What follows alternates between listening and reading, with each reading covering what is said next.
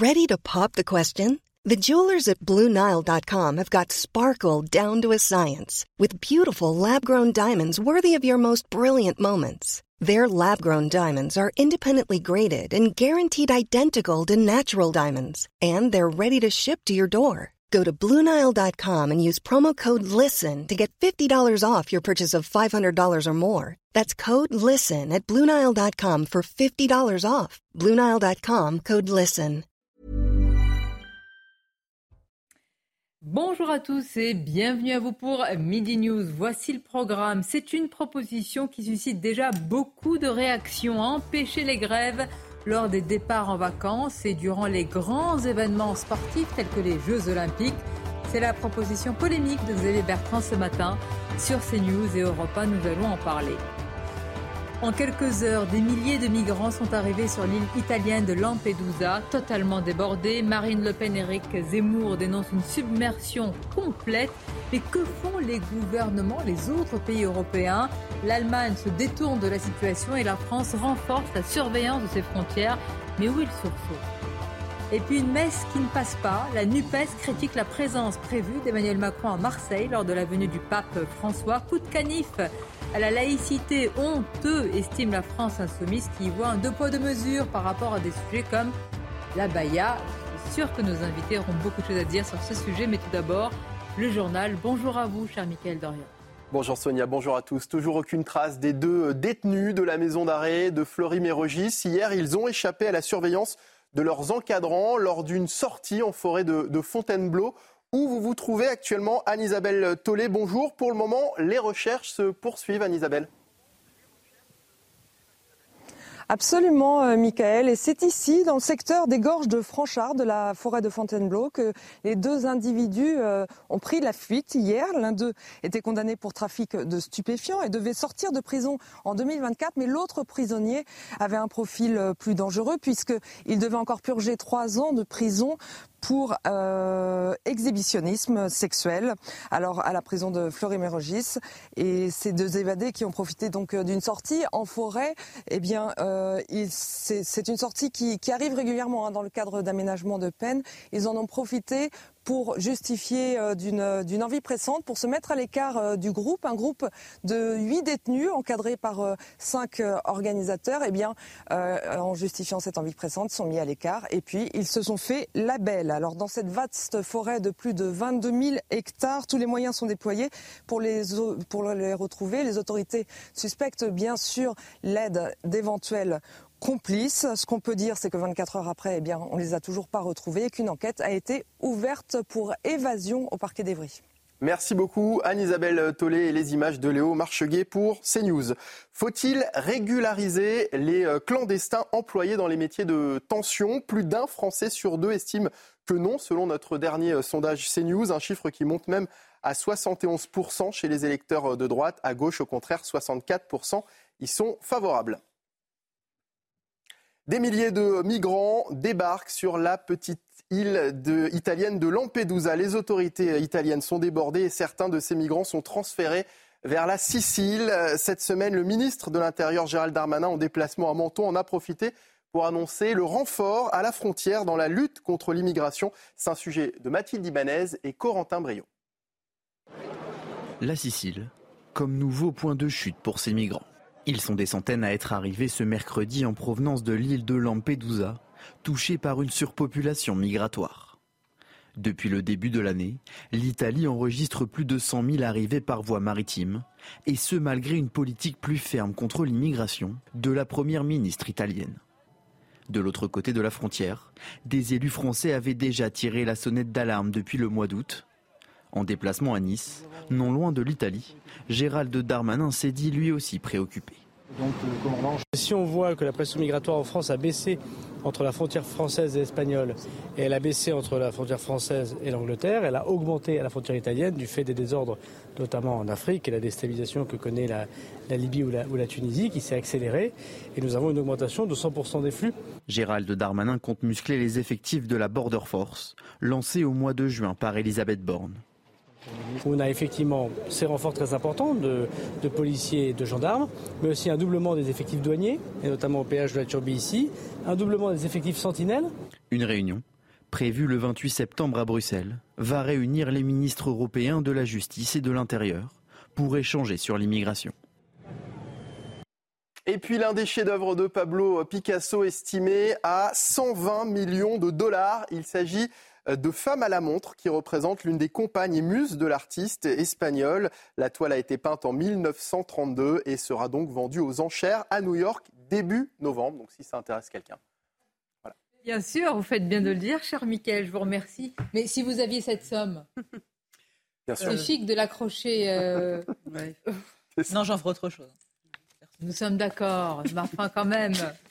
Merci Mickaël, la femme à la montre aux enchères. Alors là, il ne s'agit pas d'enchères, il s'agit euh, de beaucoup de, sujets. Vous allez voir, on va parler à la fois d'immigration, malheureusement aussi des suites de ce qui s'est passé à Marseille. Et puis, euh, on va démarrer par un sujet qui nous concerne tous. Mais tout d'abord, je vous salue évidemment. Naïma Fadel, bonjour, merci d'être là. Bonjour Sonia. Général Bertrand Cavaillé nous accompagne, Jean. Merci. William T est également avec nous.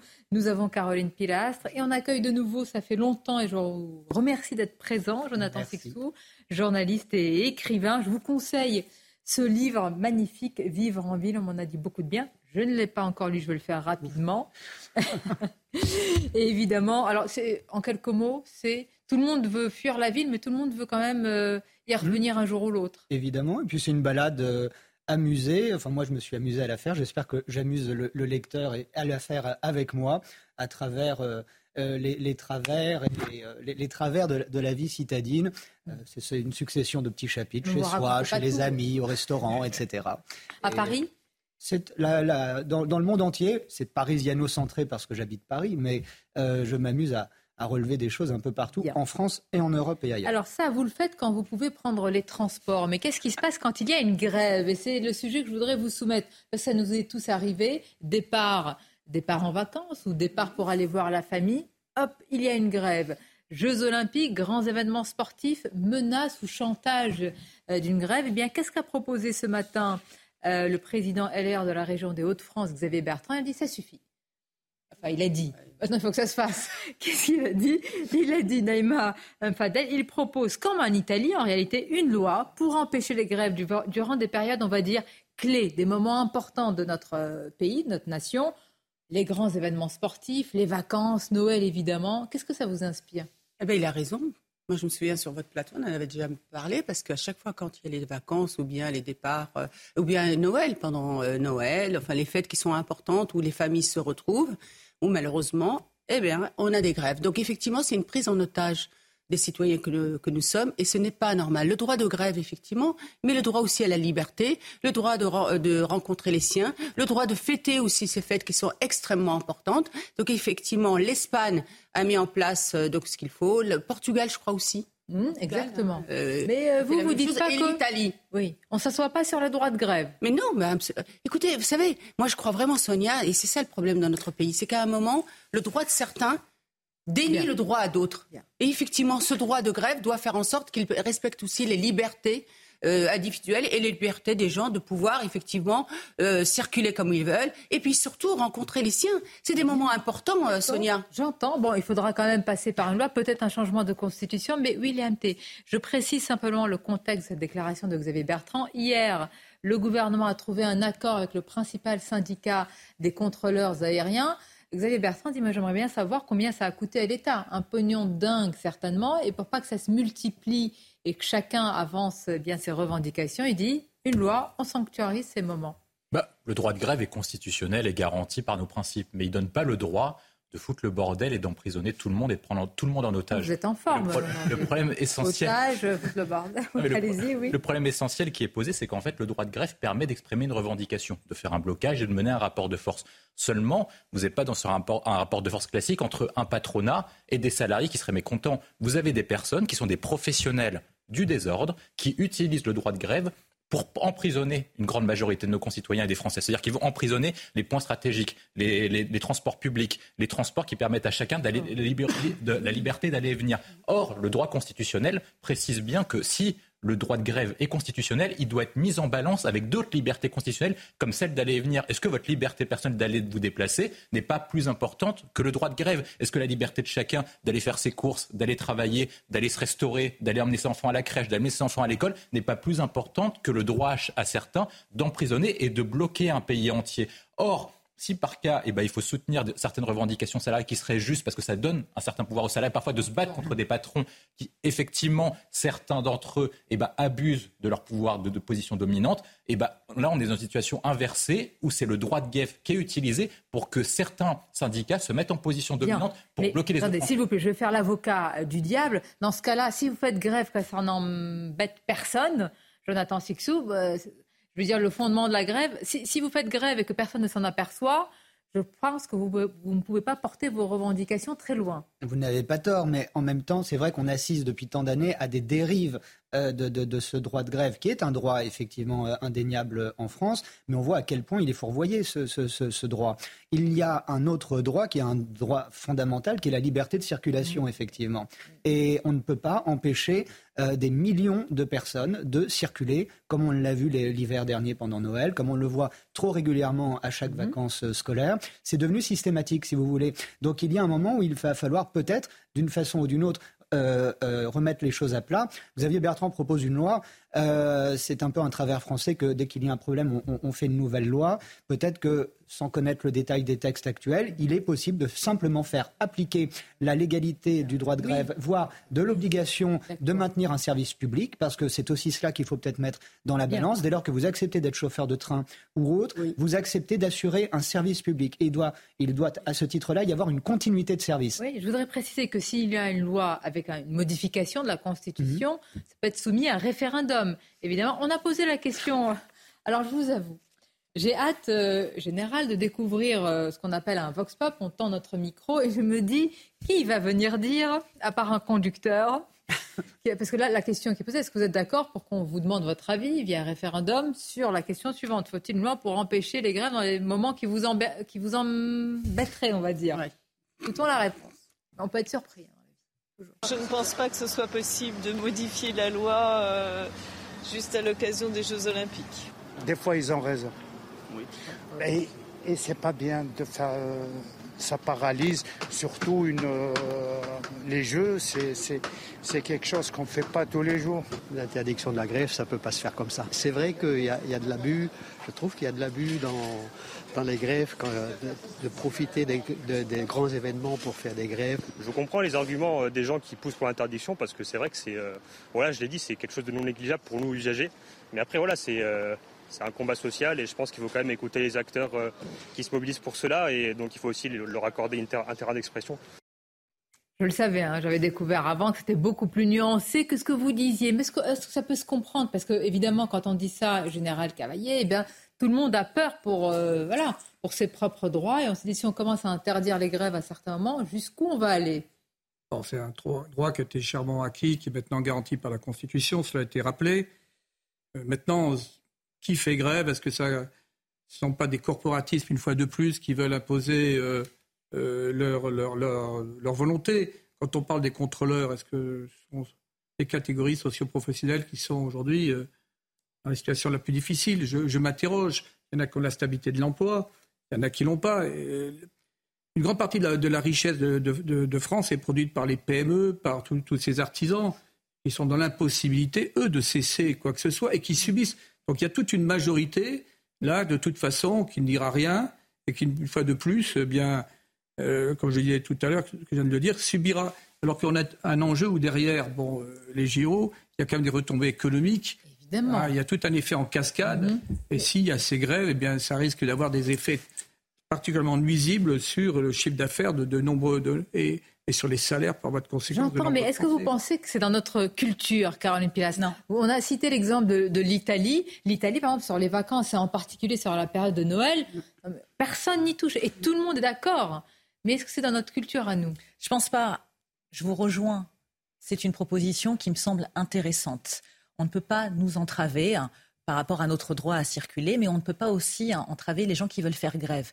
Mais ces personnes pourraient faire grève à d'autres moments que lors d'événements type JO, mais je ne voudrais pas non plus hein, une France qui s'arrête lorsqu'il y a des événements sportifs. Moi, vraiment, je veux que ce soit, surtout pour nous tous, lorsque nous partons en vacances, que ce soit petites ou grandes vacances. Parce qu'une France à la Émilie Paris, vu que le monde entier aura les yeux braqués sur nous à cette période, c'est très bien pour empêcher le droit de grève de ses salariés, mais il faut dans ces cas-là que ce soit le cas tout le reste de l'année. Simplement, si les gens sont aussi nuancés en dehors des sensibilités de chacun, c'est parce que les gens sont attachés malgré tout au droit de grève et ça n'est pas si simple que ça. Ça n'est pas manichéen. Quand vous posez la question à ces gens, ils vont vous dire oui, par rapport à moi, à mon quotidien, c'est vraiment dérangeant. Mais je peux entendre les revendications, les réclamations de ces personnes. Donc il faut prendre ça aussi en considération. Mhm. Pour l'instant, c'est une proposition, ce n'est pas une validation. Mais il n'est pas au gouvernement, ça ne nous aura pas échappé. Le débat est ouvert, on va continuer à en parler. Dans quelques instants, c'est un témoignage, je vais vous faire réagir, qui prend au trip. Il y a l'émotion et puis il y a aussi l'appel au sursaut sur euh, ce qu'endure la famille de Sokaina. On va en parler, mais tout d'abord, le rappel des titres, Michael. Une enquête a été euh, ouverte après l'agression antisémite d'un étudiant juif à Marseille. Le jeune homme de 21 ans se rendait à la synagogue et portait une kippa lorsque des individus l'ont pris à partie. Ils ont proféré des insultes à caractère antisémite avant de lui ordonner de se mettre à genoux et de lui dérober sa montre et son bracelet. Paris annonce la libération de Stéphane Julien, conseiller des Français de l'étranger basé au Niger. Il avait été arrêté par les forces de sécurité nigériennes le 8 septembre dernier. Les raisons de son arrestation n'ont pas été précisées. Et puis Vladimir Poutine se rendra bien en Corée du Nord. Le chef du Kremlin a accepté l'invitation du dirigeant nord-coréen Kim Jong-un en visite actuellement en Russie. A noter que pour le moment, aucun des deux pays n'a officiellement communiqué sur un éventuel accord de livraison de matériel militaire à la Russie afin de soutenir son offensive en Ukraine. Merci à vous, Michael, et à, tout à l'heure. C'est un témoignage, je vous le disais, qui prend au triple témoignage de la mère de Sokaina, tuée par balle chez elle à Marseille. Beaucoup, beaucoup d'émotions et aussi un appel au sursaut, un appel euh, au réveil relayé par les habitants, par les voisins, par l'entourage évidemment de cette famille. Le tout est résumé par Sarah Fenzari. Dans la cité phocéenne, après le décès de la jeune Sokaina, cette voisine tente de faire face. Moi, je dors avec l'exomile maintenant. Avec l'exomile. Ah oui, je ferme les yeux, je le vois devant moi. Je vois la scène, je vois tout, tout, tout, tout, c'est catastrophique. Les résidents de la cité Santis n'incriminent pas les jeunes de leur quartier, mais bien ceux venus de l'extérieur qui ont implanté un trafic de stupéfiants qui mine Marseille dans son ensemble. De la cité ici, ils sont respectables. On les respecte beaucoup, ils nous respectent beaucoup. Rien à dire, c'est le respect. Mais ce qui s'est passé là, ça vient de l'extérieur. Ces habitants se sentent aujourd'hui délaissés et n'ont plus foi en l'État. L'État, ils font rien du tout. S'il y a meurtre, oui, ils viennent. La police, on l'appelle. Mais euh, les jeunes de maintenant 15-16 ans, ils sont plus armés que la police. Solidaire, l'association ainsi que les habitants du quartier ont mis en place une cagnotte pour aider la maman de Sokaina. Et à chaque fois, à chaque fois, euh, Général Cavaillon, on dit qu'on a franchi un, cap, qu'on a franchi, que là, le porte-parole du gouvernement, Olivier Véran, me disait ici même, lors de la grande interview sur CNews Europa le matin, c'est un drame absolu. Mais malheureusement, je ne dis pas qu'il y a une fatalité, il y aura un autre drame absolu. Qu'est-ce qu'on dira à chaque fois dans la surenchère des mots? C'est vrai que si euh, on regarde l'évolution des choses depuis plusieurs années, il y a une accélération du délitement, de l'effondrement de l'État si on comptabilise déjà les règlements de compte, euh, donc on est sur deux fois plus de morts que l'année dernière. Donc euh, on est face à ce que j'appelais euh, dans un article par Atlantico un processus de sud-américalisation, hein, où l'État bon, est absent, où l'État a renoncé, où les autorités ont renoncé. Alors il y a des tentatives de sursaut, mais là je pense que c'est une mise à plat totale de tout le système qu'il faut envisager. Euh, sinon, euh, ce sont des villes entières qui échapperont euh, à l'état de droit, à l'autorité, et qui deviennent déjà des enfers pour les populations. Mm. Mais si vous voulez, c'est c'est quelque chose d'annoncé. Sauf que ceux qui disaient cela, je le disais hier en présence de Laurence Ferrari, jeune lieutenant, je faisais partie de ceux qui s'étonnaient de ce qui se passait.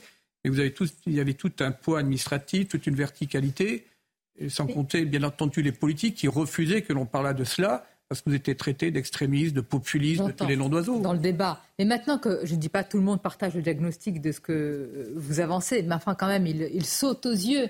Vraiment, je pose la question. Quelle solution Est-ce qu'aujourd'hui, un État, quel qu'il soit, un gouvernement, quelle que soit la couleur politique, selon vous, a les moyens d'apporter un début de réponse à cette famille? Il dit, mais je, c'est fini. Et ses voisins qui ne dorment plus que sous tranquillisant. Alors ceux qui ont les moyens vont partir, mais tous les autres Oui, c'est ça le problème, c'est que ceux qui ont les moyens, vous l'avez bien dit, euh, Sonia part. Moi, de 40 ans, je travaille maintenant sur les quartiers. Effectivement, euh, je voyais cette omerta, ce, monsieur, ce qu'il disait, il disait non, c'est pas les jeunes de notre quartier, ils viennent d'ailleurs. Non, non, c'est les On peut comprendre la peur. Mais bien sûr. Des représailles. vous n'allez pas dire, je l'ai vu, il est à côté quand il a une kalachnikov. C'est terrible parce que, ce que ce que je veux vous dire, Sonia, c'est que à la rigueur, beaucoup, on en parle beaucoup plus maintenant et, tant mieux. il y a ces drames-là. Euh, mais en fait, c'est pas d'aujourd'hui. Et ce qui est terrible, c'est qu'on a laissé les habitants dans des situations d'insécurité. Mais est-ce que c'est trop tard plus Moi, pour moi, c'est pas trop tard. Mais ça veut dire quoi euh, pour que ça soit pas trop tard? C'est qu'aujourd'hui, il faut réaffirmer effectivement le rôle et la place de notre police. Et ça veut dire quoi? Ça veut dire que l'autorité de la police doit être réaffirmée dans le sens où si nos policiers on refuse d'obtempérer, les policiers ont le droit de réagir. S'ils doivent euh, mettre de l'ordre euh, dans, enfin, dans les quartiers, ils doivent réagir avec les moyens qu'ils ont. Mais, on n'est pas prêts. Ces jeunes, ils sont mieux et plus armés que la police. Mais, mais ça veut dire. Euh, donc on rentre dans une, dans une guerre, dans une spirale. La, qui légitimité de la force. Oui, mais aujourd'hui, on leur dénie à nos policiers la légitimité de la force. Donc ils sont face à des gens qui ont le droit de tirer et eux n'ont pas le droit de tirer. C'est votre avis? Caroline Pilastre? Oui, mais moi je pense surtout euh, au désarroi, au désespoir. Enfin, il n'y a pas de mot assez fort pour euh, imaginer ce que ressent cette maman et la petite sœur qui a fait un massage cardiaque à sa sœur en rentrant dans la chambre et en la voyant euh, dans ces conditions. C'est inimaginable. Je me suis dit, même une scène de fiction, je tourne la tête. C'est une scène de guerre. Complètement. Cette jeune fille était dans sa chambre tranquillement. Ça pourrait arriver à l'un d'entre nous. Elle révisait, elle était sur son portable et elle se prend une balle perdue. Hein. Mais on est où en fait? C'est la question que je me bah, pose. On est en France, à Marseille, dans les quartiers sud, pardonnez-moi, je pense des quartiers où le, ministre de l'Intérieur a dit qu'ils étaient moins criminogènes que d'autres dans la même Non, je ne pense pas, ce sont des éléments de langage. Alors je ne jette pas l'opprobre sur M. Darmanin, mais la gauche et la droite a une responsabilité terrible dans cette histoire. Ça fait 40 ans en fait qu'on entend la même chose. L'autorité, c'est bien qu'il faut rétablir l'autorité, mais en fait quand je dis mise à plat, l'ensemble de l'action c'est vraiment une démarche globale qui doit être euh, adossée à un objectif extrêmement clair. Qu'est-ce que voulons faire de notre France? Quel type de société voulons-nous? Euh, Quelle conception de l'individu euh, voulons-nous garantir? Et à partir de cela, on se donne les moyens en agissant dans tous les domaines. voilà. Or, aujourd'hui, il y a un effondrement de l'éducation nationale, il y a un effondrement de, disons, la justice. aujourd'hui, le pourcentage d'affaires classé sans suite est croissant. Nos frontières sont, nonobstant la volonté du ministre Darmanin, mais on est dans un ensemble qui ne contrôle plus du tout les flux. attendez, on dirait que vous êtes en train de dire qu'on n'a plus du tout les manettes, on n'est plus maître de notre dessin totalement. Mais on a perdu une partie des leviers qui nous permettaient quand même hein, de, gérer les choses, ne serait-ce que le contrôle des flux. Parce que une partie, le trafic, le narco, les narcotrafiquants, euh, une partie euh, donc de, des, flux d'origine étrangère sont quand même spécialisés dans ce, dans, ce domaine. On va en parler. On va marquer une pause. Et c'est l'un des vrais sujets euh, également pour reprendre, comme on dit, une partie du destin en main. Encore faut-il pouvoir maîtriser qui vous pouvez accueillir ou pas sur votre territoire. Et quand en l'espace de 24 heures, 24 heures, il faut se rendre compte sur l'île italienne de Lampedusa. Pour ceux, je ne sais pas si euh, vous vous êtes déjà allé sur cette île, il y a, je crois, de mémoire 5000 ou 6000 habitants normalement sur cette île. Il y a eu autant de migrants en 24 heures quasiment. On va marquer une pause et en parler avec vous. Midi News, merci de nous suivre dans quelques instants. Nous allons parler de ce qui s'est passé à Lampedusa en quelques heures. Il faut imaginer des milliers de migrants qui sont arrivés sur cette petite île italienne. Mais tout d'abord les titres avec vous, Michael. Un adolescent de 15 ans entre la vie et la mort, il a été blessé hier soir lors d'une rixe à Corbeil-Essonne. Le parquet précise que le jeune garçon a été euh, hospitalisé, que son pronostic vital est engagé. Trois personnes ont été placées en garde à vue, dont deux mineurs. Il manque au moins 14 000 places de prison en France. Les chiffres de la surpopulation carcérale battent une nouvelle fois des records. Au 1er août, selon le ministère de la Justice, plus de 74 000 personnes étaient incarcérées dans nos prisons pour seulement 60 000 places disponibles. Et puis l'aide internationale s'organise en Libye. L'Union européenne a débloqué une première enveloppe de 500 000 euros. La France a de son côté envoyé un premier convoi d'aide humanitaire. En Libye, les inondations ont emporté des quartiers entiers et tué plus de 3800 personnes. En quelques heures, des milliers de migrants sont arrivés sur l'île italienne de Lampedusa. Les pays européens laissent l'Italie se débrouiller. Alors, vous venez d'en parler, Michael. Il y a en ce moment un chaos euh, en Libye, un chaos humanitaire euh, également. Le pays qui ne peut plus contenir, comme il le fait aussi en partie, euh, le, départ de, migrants. Ce qui explique peut-être aussi en, en partie, Jonathan Sexuel, est-ce que c'est votre avis, qu'en quelques heures, des milliers de migrants soient arrivés sur l'île italienne de Lampedusa? On imagine encore qu'il y a quelque chose qui a été organisé, qui est orchestré. Vous n'en voyez pas, euh, il a, ça n'arrive pas par hasard que 6000 personnes se retrouvent euh, sur la même côte précisément en quelques heures, en 24 heures à peine. 6000 personnes, c'est hallucinant comme, comme chiffre. Vous rappeliez tout à l'heure que le, nombre d'habitants sur cette île italienne qui dépasse à peine les 5 ou, ou, 6 000 âmes, c'est très clairement le travail de ces ONG et autres associations qui détournent le droit maritime depuis tant d'années euh, à la faveur de leurs euh, bonnes causes qui ne servent en fait qu'à euh, soit s'enrichir et surtout enrichir les passeurs parce que rappelons que c'est de la traite humaine et les associations et autres ONG telles SOS Méditerranée et autres ne font que le jeu des passeurs. Et on sait très bien que euh, ces gens euh, fort bien pensants, vont chercher des bateaux qui ne sont pas dans les eaux françaises, qui ne sont pas dans les eaux italiennes, qui ne sont pas dans les eaux espagnoles, pour les emmener dans ces eaux territoriales européennes, afin que nous,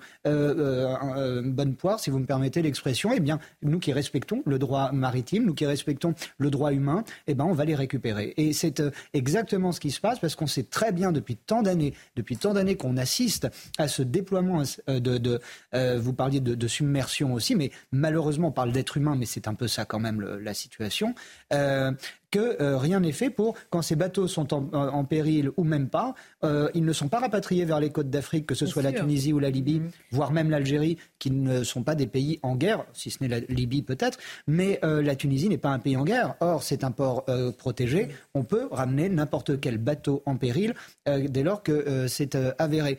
C'est 6 000. Euh, euh, Juste un point, pardonnez-moi, sur les mots que vous avez employés. Vous dites submersion. C'est vrai qu'il y a eu là, quelques, euh, il y a quelques jours, Éric Zemmour mm. qui a dit que l'Afrique s'est déversée dans l'Europe. Ce sont des propos qui ont fait beaucoup, beaucoup réagir. J'aimerais avoir votre, voilà, un tour de table, savoir ce que vous en pensez. Est-ce que vous estimez que bah, ce sont des mots qui créent la polémique ou est-ce que vous estimez que c'est une réalité aujourd'hui? Bah, vous avez un continent qui comptera bientôt 2 milliards d'habitants et mhm. on sait que plus de la moitié de ces 2 milliards d'habitants ne veulent pas rester. Ils vont pas, ils, vont pas aller, euh, ils, vont pas aller au Mexique, hein, et on voit très bien le, chemin euh, qu'ils empruntent d'ores et déjà. C'est l'Europe, l'Eldorado. Et en plus, démographiquement, on fait de moins en moins d'enfants. Vous parlez d'un Eldorado, vous êtes accueilli, vous êtes mis notamment en France euh, de, dans une tente sous. c'est bien ça, c'est ça bah, l'Eldorado dont on parle. Selon hein. eux, parce qu'ils ne sont oui, pas non, mais informés. Je sais bien, non, mais sont pas informés. C'est ce que vendent les, les passeurs et probablement ça, on leur du rêve, on n'a pas les moyens. L'Afrique qui se déverse dans l'Europe, ça vous choque ou c'est la réalité générale? La réalité, bah, écoutez, moi j'ai fait plus de 100 missions en Afrique dans les dix dernières années, notamment en Afrique subsaharienne. Il y a des constats qu'il faut prendre en considération qui s'imposent, hein, des tendances lourdes. Le Niger, par exemple, cette population a augmenté de 7 fois en 100 ans. On est dans une spirale démographique avec euh, donc un taux de natalité de 7 à 8 euh, par femme, avec des, jeunes par, centaines de millions bientôt euh, qui n'ont pas de perspective. Donc en fait, là, c'est c'est véritablement explosif. Mm. Donc les risques sont majeurs euh, de, de, mouvements de masse vers le nord qui vont d'ailleurs submerger le Maghreb. Hein, le Maghreb euh, commence à être confronté, il n'y a pas que l'Europe, hein, puisque le taux de natalité se stabilise en Tunisie et un peu partout, ce qu'on appelle la maturité démographique. Et il y a un problème essentiel, c'est qu'on ne prend pas en compte, et là les gouvernements africains ont une responsabilité, c'est la dégradation de la condition de la femme, parce que la solution, c'est l'émancipation de la femme. Et je vois par exemple l'UE qui déverse des milliards. à très long terme. Mais non, mais, vous avez tellement raison, mais, à long terme. Mais, là. Mais peut-être alors là, la colère monte. Hein. Je vais apporter d'autres éléments si vous voulez. il y a un message à apporter au gouvernement africain sans trop être intrusif dans leur affaire, mais on n'est pas là pour gérer cette surnaturalité qui relève de leur responsabilité. Mais vous les entendez, ces dirigeants?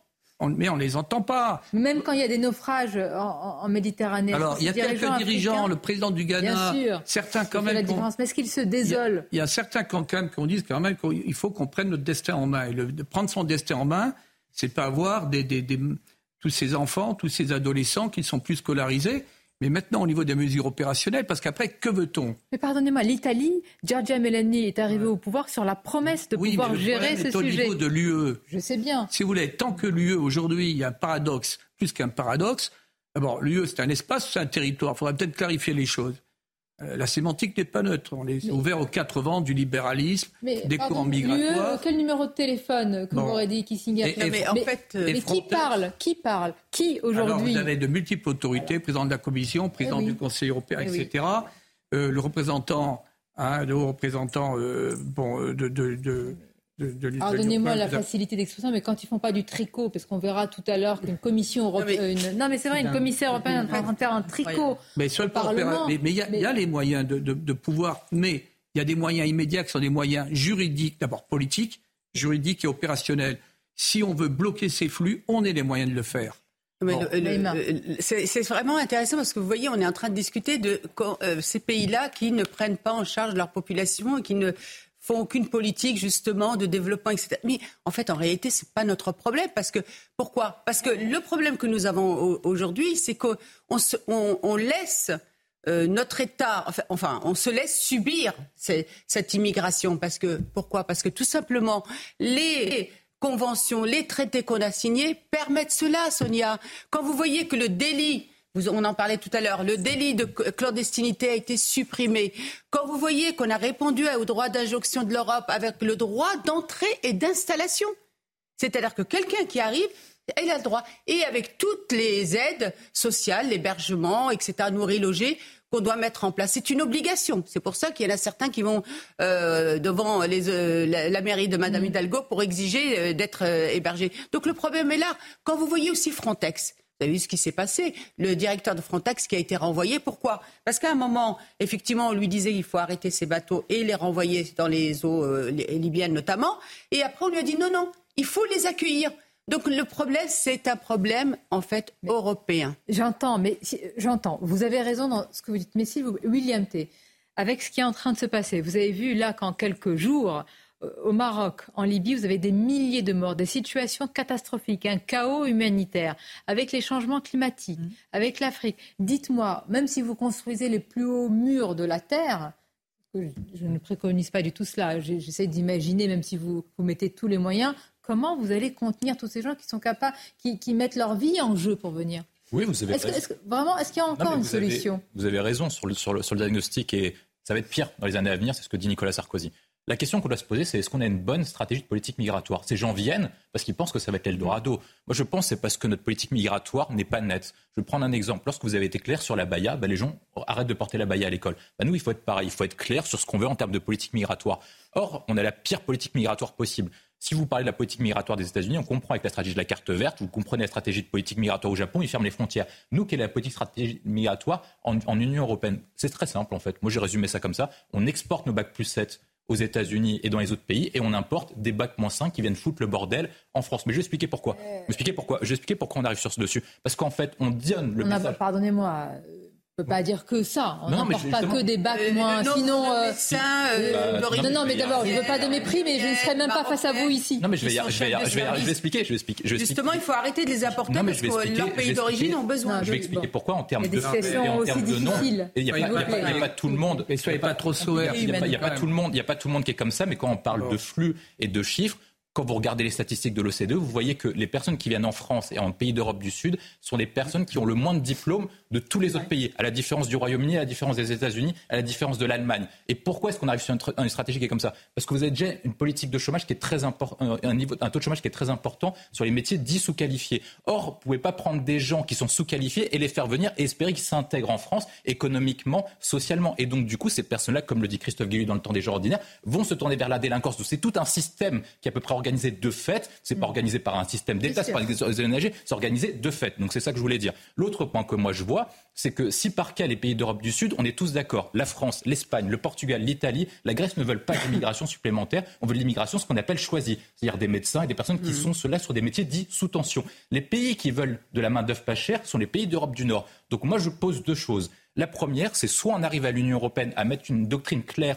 sur le Dublin 2 et sur la protection des frontières, soit. Ça fait des années qu'on le dit. Non, mais soit, soit on va y arriver plus clair. On se met d'accord avec l'Espagne et l'Italie, et le gouvernement français dit bah, dans ce cas-là, on laisse filer les migrants à la fois au Royaume-Uni et en Allemagne, eh ben, nous, on les laissera passer. C'est-à-dire que si par cas, vous ne voulez pas réformer, eh ben, on se met d'accord avec l'Espagne et l'Italie et on laisse filer, ils peuvent partir vers le nord et c'est votre problème. Mais et comme ça, et tu, vous allez voir que l'Allemagne, les pays scandinaves vont réfléchir, vont se mettre autour de la table. Moi, je pense qu'il faut imposer un rapport de force dans l'Union européenne pour leur dire nous ne voulons plus cette immigration. Soit on arrive à se mettre d'accord sur l'immigration qu'on va accueillir chez nous, soit eh ben, on impose un rapport de force contre les pays d'au-dessus. Mais la nuit, je pense, sera d'accord avec la France et l'Espagne aussi. On peut aussi déclarer tout simplement que chaque personne qui rentre d'une manière irrégulière ne sera jamais régularisé. Parce que le bah problème aujourd'hui, c'est l'appel d'air. C'est que comment voulez-vous que les gens ne viennent pas Puisque de toute façon, ils ont le droit, ce n'est pas illégal. Avec, du, avec Dublin 2, si, un pays, si quelqu'un rentre en Grèce, et eh ben, qu'il a un titre de séjour d'un pays comme la Suède, il peut rester en mais France. Est, avec, déjà... Mais même aux États-Unis, hein. Hmm. Mais vous rentrez pas comme ça, il faut la générale. Bah oui. Je reviens. Maintenant, je crois qu'il faut dépasser toutes les inhibitions, tous les paradoxes et dire ce que nous voulons faire de la France, de l'Europe. Est-ce que euh, nous voulons disparaître sous des vagues migratoires qui seront massives Parce que c'est un scénario de plus en plus plausible, qui d'ailleurs qui n'amènera pas de solution durable en Afrique, Afrique noire pour autant. Donc, où est-ce qu'on est capable de proposer autre chose? Parce qu'aujourd'hui, c'est, on est devant un défi majeur, existentiel, essentiel. donc, euh, euh, les règles doivent changer d'un point de vue juridique, des dispositifs opérationnels doivent être mis en place, et puis il y a une dimension géopolitique. Euh, le Maghreb doit être intégré dans cette manœuvre globale. Et notamment, par exemple. C'est juste ce que vous dites. Est-ce qu'on a encore une politique, pardonnez-moi, euh, africaine, je veux dire une politique même internationale vis-à-vis de l'Afrique, du Maghreb, qui soit cohérente, qui puisse euh, répondre à ce que vous dites on a du mal, rien que sur un dossier aussi sensible que celui du Sahara, on a du mal à comprendre comment la France là, vous, là, sur... Bah, évidemment, là, sur la clarification de notre politique internationale, notamment avec C'est un préalable. J'entends bien que ce soit un préalable, d'autant plus que si on fait un peu d'histoire, le Sahara occidental est marocain. Bon, euh, alors, donc, euh, vous que là, vous tranchez. Oui, même ça. Non, mais alors, je sais bien que vous aussi, vous avez. Non, mais je, je préfère. Faut lire. non, mais la France peut avoir une relation plus équilibrée. Non, mais moi, je prends la conférence, par rapport à la... je prends la conférence de Berlin, je fais un peu d'histoire. Je dis simplement que nous devons être dans des rapports de respect mutuel, mais, comme le disait Raymond Aron, la, politique nationale, c'est un rapport de puissance. Bon. Respect ne veut pas dire manque de fermeté, effectivement. plaît, mais... L'Union européenne a développé au travers de ces dérives de, hein, donc de soft power une volonté d'impuissance. Donc il faut revenir sur de la puissance en, sachant mais quels sont nos objectifs. Est-ce que ce n'est pas l'illusion de la puissance que nous avons euh, encore euh, aujourd'hui? Mais on a, mais on a, tous les moyens. Ah. Voilà. on a tous les moyens. Si on a une politique forte hein, et qu'on arrive à une coordination internationale en tapant du poing sur la table, peut-être que Mais ce qui est attendu par hein. une majorité de Français, par, une, par une, la majorité des gens de bon sens, on est piégé par une micro-minorité là, qui impose son terrorisme intellectuel, qui est inhibitrice. Il faut sortir, il faut dire les choses telles qu'elles sont. Si on veut reprendre les quartiers, on va les reprendre. On va les reprendre, on les reprendra. Commençons par concentrer les efforts. Et là, on agit de façon déjà qu'on maîtrise les flux, on ne sait pas qui rentre, qui sort, etc. vous avez entièrement raison. On va en parler parce qu'on va voir que la France, l'Allemagne et l'Italie, chacun a pris ses décisions mm. euh, totalement euh, contradictoires parfois, et en tous les cas, chacun de son côté. Mais tout d'abord, le rappel des titres, Michael. Xavier Bertrand souhaite interdire les grèves lors de grands événements nationaux. Le président des Hauts-de-France était ce matin l'invité de CNews et Europe 1. Il accuse le gouvernement d'avoir payé une rançon aux contrôleurs aériens afin d'obtenir une trêve jusqu'aux Jeux Olympiques. Selon lui, une loi sur le service garanti est nécessaire. Plus de 1000 emplois à la clé. L'ouverture prochaine à Dunkerque d'une gigafactory de batteries promet un bel avenir à la filière française. L'entreprise grenobloise Vercor, qui fournira d'abord Renault, a réuni plus de 2 milliards d'euros, dont au moins 850 millions auprès d'investisseurs privés.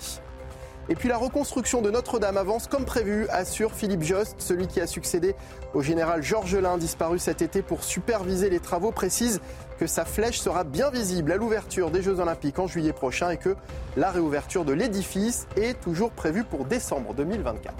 Michael et rappelé, vous avez rappelé évidemment le travail du général Georges que c'est en grande partie grâce au travail de cet homme, à ses convictions, à son abnégation que nous en sommes là euh, dans les travaux du chantier de, Notre-Dame. Je voudrais vous montrer une image. On va poursuivre notre débat sur euh, ce qui s'est passé à Lampedusa. Vous allez voir France, Italie, Allemagne, chacun fait comme euh, ce, qui lui plaît. Cette image. Alors vous allez me dire c'est l'anecdote, mais quand même. Au sein du Parlement européen, tranquillement. Prochaine fois, je vais faire ça. Cette commissaire, ah, je vous laisserai jamais, j'ai l'œil. commissaire, pendant le discours d'Ursula von der Leyen, je peux comprendre que parfois ça soit un peu horrifique. Oh, non, je n'ai pas dit ça. Moi, je le dis. Alors, elle tricote. Bon, attendez, il ne faut pas qu'on soit hypocrite, parce que parfois dans notre dans notre euh, assemblée à nous, il y a certains font des mots croisés. C'est vrai. Et je... Mais franchement. Moi, ça me choque. Bah, c'est peut-être vieux jeu, pardonnez-moi. Ça me choque. Non, c'est du respect, du savoir. peut-être qu'elle le fait pour son petit-fils. Non, mais c'est pas une formidable grand-mère. Mais c'est d'abord quelqu'un qui siège au cœur du Parlement où on parle de ces sujets aussi, aussi difficiles. Mais personne dans toute autre profession ne se permettrait un, un tel euh, pas de côté. Vous-même, euh, pendant une pub, vous sortez pas votre tricot pour. Euh, qu'est-ce que vous avez tricoté ça mais, même en réunion de rédaction et tout ça, je non, mais, mais ils ont une responsabilité. Oui. Mais c'est du je m'en foutisme en fait. Et c'est à l'image de cette de ces gens-là où leur de Ou alors elle peut faire deux choses en même temps. ça m'étonnerait beaucoup. De notre, elle, de notre souveraineté. Elle ne dort pas. Elle ne dort pas. Oui, dormir au tricoté, il faut choisir.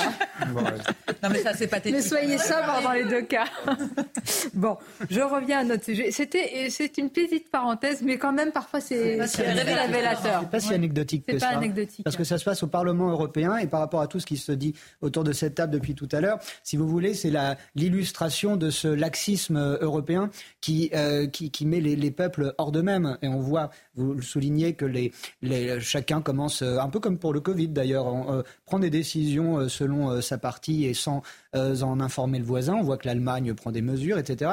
La France va finalement être le dernier pays à, à dire welcome à tout le monde. Et c'est ça qui est assez inquiétant quand on voit ne tout ce qui pas, se passe. Parce que Monsieur Darmanin, juste un, point, on est en France le seul pays qui, tout en accueillant une, une forte euh, une forte population euh, étrangère, continue.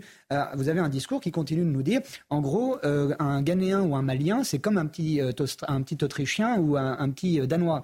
On ne nous explique pas, on ne nous dit pas clairement qu'il y a des différences.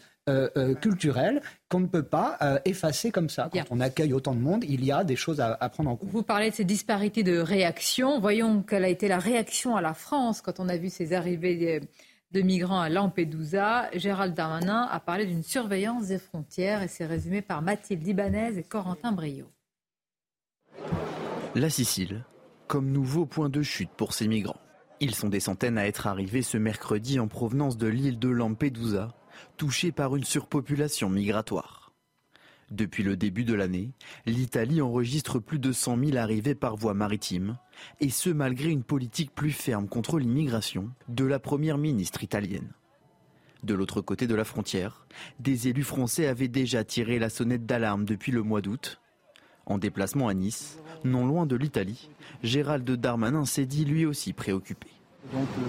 Si on voit que la pression migratoire en France a baissé entre la frontière française et espagnole, et elle a baissé entre la frontière française et l'Angleterre, elle a augmenté à la frontière italienne du fait des désordres, notamment en Afrique, et la déstabilisation que connaît la, Libye ou la, ou la, Tunisie, qui s'est accélérée, et nous avons une augmentation de 100% des flux. Gérald Darmanin compte muscler les effectifs de la Border Force, lancée au mois de juin par Elisabeth Borne. On a effectivement ces renforts très importants de, policiers et de gendarmes, mais aussi un doublement des effectifs douaniers, et notamment au péage de la Turbie ici, un doublement des effectifs sentinelles. Une réunion prévue le 28 septembre à Bruxelles va réunir les ministres européens de la justice et de l'intérieur pour échanger sur l'immigration. Bien. Réunion, on va échanger. Donc, euh, je ne veux pas être caricatural parce que c'est il y a quand même une impuissance. Il faut comprendre, hein, ce sont mais vraiment entre les migrations climatiques, mmh. économiques, les catastrophes naturelles et tout ce qui est en train de se passer, vous avez des familles entières, des jeunes hommes aussi en grande partie, il faut bien le dire, qui arrivent. Moi, je, vous demande comment vous faites. Même avec euh, la fermeté qui peut se conjuguer avec l'humanité, ça va être un énorme défi des, prochaines, des prochaines heures, des prochains Et on peut déjà supprimer cet appel d'air. Euh, on peut déjà revenir sur, euh, sur les, traités. Non, vous allez voir là. le ministre ce qu'il a dit. La régularisation des sans-papiers dans les métiers en tension. Vous allez voir. Le ministre a parlé quand même des, des Afghans en disant les Afghans ne partiront jamais. Par principe, seront toujours acceptés. Vous vous rendez compte de l'appel d'air qu'on fait à ces jeunes Afghans? Oui, mais vous-même, je sais que pour les femmes afghanes, vous êtes totalement ah, les femmes afghanes, je suis d'accord. Sauf aujourd'hui, c'est 95 C'est pas les femmes euh, afghanes qui viennent en France. Non, je sais bien. Les hommes et les hommes je fais très jeunes. Voilà. On ne sait pas qui ils sont. Bien. Parce qu'il y a aussi tout le problème quel, est leur parcours réel. Hmm. Hein, donc, euh, sous prétexte du droit d'asile, euh, on peut accueillir ceux qui sont totalement opposés aux valeurs qui nous, Hein, qui nous régissent. on va marquer une pause, on va continuer à en parler sur ce sujet. Vous allez découvrir le sondage, euh, justement, la question qui a été posée aux, Français. Est-ce que vous êtes d'accord pour ces régularisations de sans-papiers dans des métiers en tension? Vous allez voir que plus d'un Français sur deux ne l'est pas. Nous parlerons de surpopulation et un peu d'œcuménisme, quelque chose d'un peu consensuel. L'écuménisme mais à quel sens? Le pape. Ah oui. Ah oui, bah oui. Mais vous allez voir que même là, on se déchire.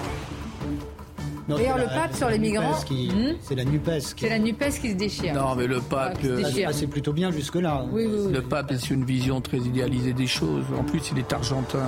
Oh, mais non. Oh. Ne nous fâchez pas avec les Argentins. Non, mais je veux dire. Qui nous regardent certainement depuis. Mais non, mais la réalité migratoire. Non, mais bah, oh, Général, on va en parler, mais puisque, puisque, la messe est dite. Qui commence à accueillir. Puisque la messe est dite, on va voir. Accueillir dans, dans les étapes pontificaux, hein, parce qu'il a des grandes idées. Euh, il, en est il en est dangereux. Alors vous, vous assisterez pas à la messe au Vélodrome, contrairement à Emmanuel Macron, et on va en parler. À tout de suite. Non, mais j'ai un pouvoir critique. Pour moi, Midi News, la suite. Merci de votre fidélité. Dans quelques instants, nous parlerons du pape Emmanuel Macron qui va assister très probablement à la messe à Marseille. Ça ne plaît pas à la NUPES, mais tout d'abord, le journal. Rebonjour à vous, Michael. Rebonjour Sonia, bonjour à tous. On connaît désormais les dates du procès d'Éric Dupont-Moretti. L'ex-ténor des tribunaux est soupçonné de conflit d'intérêts dans deux dossiers auquel il a pris part lorsqu'il était avocat. On en parle avec Noémie Schulz du service euh, police-justice. Noémie, ça se précise donc hein, pour le ministre de la Justice. Absolument. Éric Dupond-Moretti va bien être jugé par la Cour de justice de la République du 6 au 17 novembre prochain pour, on le rappelle, prise illégale d'intérêt. Une situation totalement euh, inédite où un ministre de la Justice en exercice, sauf si les choses changent d'ici là, euh, va donc comparaître devant cette juridiction spéciale, la seule habilité à poursuivre et juger des ministres pour des actes commis euh, dans l'exercice de leurs fonctions. S'il reste ministre, ça sera un cas d'école intenable, nous confiait il y a quelques semaines un haut magistrat. En effet, le procureur général près la Cour de cassation va devoir requérir contre son ministre. Dans cette affaire, Éric Dupont-Moretti a toujours contesté les faits qui lui sont reprochés, avoir profité de sa nomination comme ministre de la Justice pour euh, régler ses comptes avec des magistrats auxquels il avait été euh, confronté quand il était avocat. Il a toujours expliqué avoir agi en suivant les conseils de son administration. Il a toujours exclu de démissionner. Alors, que va-t-il se passer pendant ces deux semaines d'audience? Pourra-t-il continuer à assurer euh, ses missions de, de ministre? On verra, fait savoir son entourage. Il est pour le moment, nous dit-on, pleinement à la tâche, le ministre qui a toujours dit qu'il était très impatient de pouvoir se défendre. Merci beaucoup Noémie Schulz. Dans le reste de l'actualité, les deux détenus de la maison d'arrêt de Fleury-Mérogis sont toujours recherchés. Hier, ils ont échappé à la surveillance de leurs encadrants lors d'une sortie en forêt de Fontainebleau. Un des détenus avait été condamné pour infraction à la législation sur les stupéfiants. Le second purgeait une peine pour agression sexuelle. Au Maroc, l'effort des secouristes s'intensifie pour aider les survivants, mais aussi pour continuer à chercher d'éventuels survivants alors que le dernier bilan fait état de près de 3000 morts. Nos envoyés spéciaux ont suivi une équipe à Tagadère, sur place. Régine Delfour, Thibault Marcheteau, le récit est de Mathilde Couvillier-Flornois. Adnan et sa mère étaient parmi les premiers secours sur place. Ici, au Douar Tagader à Ijoukak, village situé dans les montagnes du Haut-Atlas, à quelques kilomètres de l'épicentre du séisme, les secouristes peinent à se frayer un chemin. Tous deux d'origine marocaine expatriés à Bruxelles, ils ont fait le choix de revenir au Maroc pour aider les rescapés. Fatima possède une compagnie d'ambulance, l'aide médicale était donc pour eux une évidence. Ils étaient blessés, il fallait juste les désinfecter, leur donner des antidouleurs, se faire un check-up euh, du le corps si ça va. Ça nous faisait euh, mal au cœur de ne pas pouvoir aider autant de gens. On essayait de les soutenir au maximum, c'est-à-dire avec le peu qu'on avait, c'était de désinfecter les blessures. Dans ce village isolé, 70 personnes ont perdu la vie dans la catastrophe. Adnan et sa mère ont monté une équipe de médecins, ambulanciers et infirmiers. Ensemble, ils sillonnent la région de la Laouze et prodiguent les premiers soins dans les villages les plus reculés. Je suis content d'aider.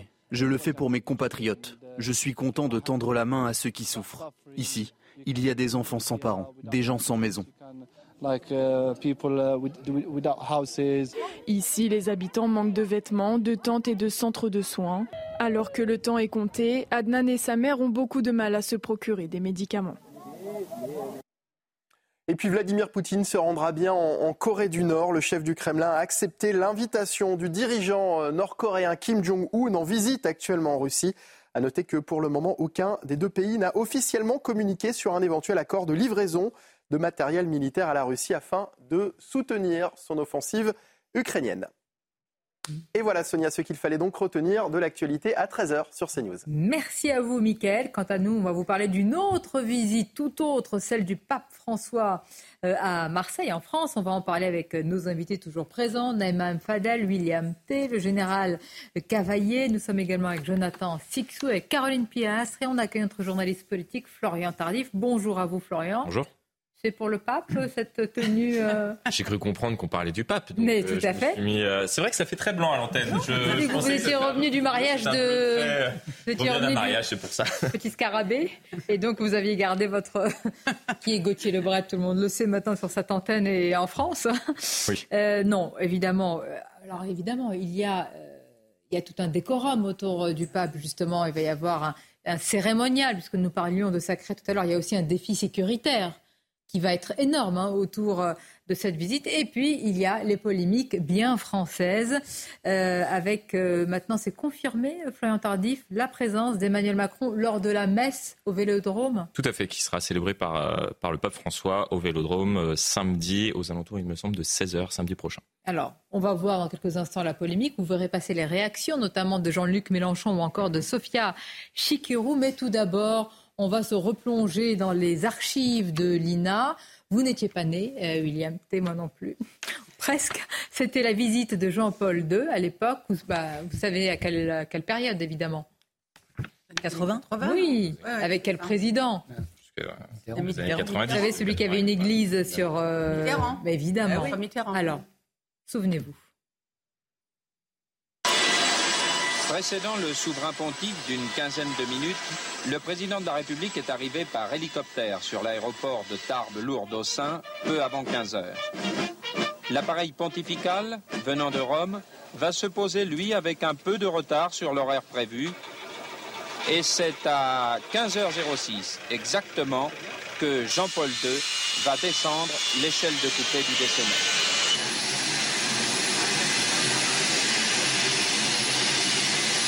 Contrairement à ce qui est maintenant devenu son habitude, il n'embrassera pas le sol de France pour bien montrer le caractère privé de son pèlerinage. Accueilli à sa descente d'avion par M.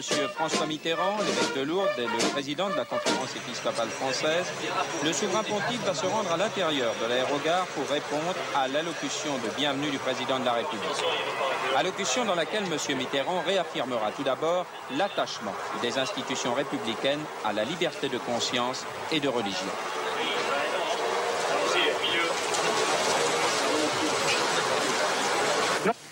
Mais la France accueille aussi, ici et en ce jour, l'homme qui s'est fait l'apôtre de grandes causes, qui donne à la vie son sens, la paix, la solidarité, la justice. Première étape de cette visite, la préfecture de Tarbes où Jean-Paul II aura un entretien d'une heure avec le chef de l'État. Au cours de cet entretien privé, il sera surtout question des grands problèmes internationaux. En ce qui concerne les relations Église-État en France, notamment l'enseignement libre et l'interruption volontaire de grossesse, problème déjà abordé l'an dernier à Rome par le président français et le pape, les discussions se sont situées dans la continuité de ce qui avait été débattu entre eux à ce moment-là. Vous euh, connaissez les problèmes? Bien, moi j'aime bien le ton déjà des, du reportage, des journalistes. Et puis, alors, on le disait euh, pendant le- la diffusion du sujet, Général Cavalier, c'est vrai que de la part d'un homme qui croit en- dans les forces de l'esprit, il n'est pas étonnant qu'il y ait une telle proximité, évidemment, avec, euh, avec le pape, et en, en l'occurrence Jean-Paul II. Bon, autre époque, autre ambiance. Regardez ce qu'a dit Jean-Luc Mélenchon ou encore Sophia Chikirou. On va voir leur réaction sur les réseaux sociaux euh, s'afficher. Le pape est le bienvenu en France. Bon, heureusement. hein. Son action pour les migrants en Méditerranée peut être décisive. Macron tape l'incruste sans respect pour sa propre fonction. Les sifflets à la messe, déjà qu'il anticipe, Jean-Luc Mélenchon, seront pour lui, pas pour le pape. Sophia Chikirou. Il y a un E qui tape l'un. Oui, oui, là quand Ouais. même. euh, Comportement antilaïque et hypocrite d'Emmanuel Macron, le pape prône l'accueil des réfugiés. Les prières des croyants seront pour les migrants noyés par ces politiques néolibérales et migratoires. Dieu sera-t-il dupe? Malheur à vous, hypocrite. Après, il faut euh, néanmoins euh, préciser, parce Oui. qu'on a vu des images de euh, l'INA et ça ne vous a pas échappé, ça s'est déroulé un 14 août, tout simplement parce que euh, le pape venait en France pour euh, célébrer une messe le 15 août pour l'Assomption, c'était à Lourdes, et pour le coup, le chef de l'État ne s'était pas rendu à la messe qui avait été célébrée le 15 août. Il avait accueilli euh, Jean-Paul II euh, à son arrivée à Tarbes, mais n'avait pas assisté à la messe. Il faut le remonter à 80 euh, pour voir un président de la République assister euh, à une messe. C'était Valéry Giscard d'Estaing et c'était à la cathédrale euh, Notre-Dame de Paris. Je vais mettre les pieds dans le plat. Ce qui dérange en réalité, c'est de rappeler aussi que la France est un pays chrétien. Je vous signale que le président de la République, parmi ses nombreux titres honorifiques, est chanoine de Saint-Jean-de-Latran à Rome, et ce depuis euh, le XVIe siècle. Euh, C'est Nicolas Sarkozy, le dernier président en date à, à s'être rendu à Rome pour euh, euh, recevoir le, le cordon euh, officiel, le, le collier officiel. Mais avant lui, le général de Gaulle l'avait fait, etc. Si vous voulez, il y a, une- euh, il y a de très nombreux titres honorifiques, même dans, dans la quasi théologique euh, du terme, euh, qui reviennent au président de la République française quand il, il est euh, élu. Je ne absolument pas envie de revenir sur euh, ces professionnels de la polémique que sont ces gens de la LFI. L'inverse m'aurait étonné euh, qu'ils ne, qu'ils ne, ne parlent pas et qu'ils ne crachent pas dans le plat. En revanche, je note qu'on on réussit à être humilié même sur ce, ce do- ce dossier-là parce que le pape François l'a dit lui-même, il ne vient pas en France, il vient à Marseille. Et que le président de la République, c'est euh, la moindre des choses évidemment, le reçoive en chef d'État, c'est très bien mais qu'ils ne le reçoivent. euh, Enfin, en, en gros, si on écoute le pape François, il devrait être reçu par le maire de Marseille euh, et non par euh, le, le président de la République. Je note que le pape François ne s'est jamais rendu en France, c'est-à-dire qu'à la différence de ses prédécesseurs, qui allaient même à, à Strasbourg quand il parlait devant la- le Parlement européen, faisait un crochet par la cathédrale, qui est quand même l'un des hauts lieux de la chrétienté en Europe. François, qui est allé à Strasbourg, ne s'est même pas rendu à la cathédrale de la ville. Et euh, il n'a jamais honoré de sa présence une quelconque messe ou autre euh, euh, cérémonie sur le territoire français. Il y a une sorte de, de- de détestation irrationnelle, ou du moins il n'en a jamais parlé, il ne s'est jamais exprimé clairement sur la question. Pourquoi une telle aversion pour notre pays? Et là, encore une fois, il dit, euh, c'était ce- cet été, il quand il annonce ce déplacement à Marseille, il dit non, non, je ne vais pas en France, je vais à Marseille. Mais j'aimerais bien vois une certaine humiliation, euh, si vous voulez. Ça fait beaucoup hein, dans Oui, la coupe en ce moment des, des- des humiliations et, et de la défiance. Je reste quand même sur la, la réaction de la France in- insoumise parce que derrière cela, euh, il y a certains qui se disent mais regardez, deux poids, deux mesures. Euh, William T. Quand il s'agit de l'interdiction de l'abaya, on dit bah, euh, État laïque et il n'y a aucun problème. Et quand il s'agit de la messe et du pape, là, euh, eh bien certains disent mais écoutez, bien sûr, la France est un État laïque, mais n'oubliez pas les racines chrétiennes. C'est vrai euh, au passage, quand même. Il faudrait revenir aux deux corps du roi, c'est-à-dire que le président de la République a deux corps, celui de représentant de l'État, il a sa, son corps civil, donc il peut croire en n'importe quel dieu, c'est sa foi qui est personnelle.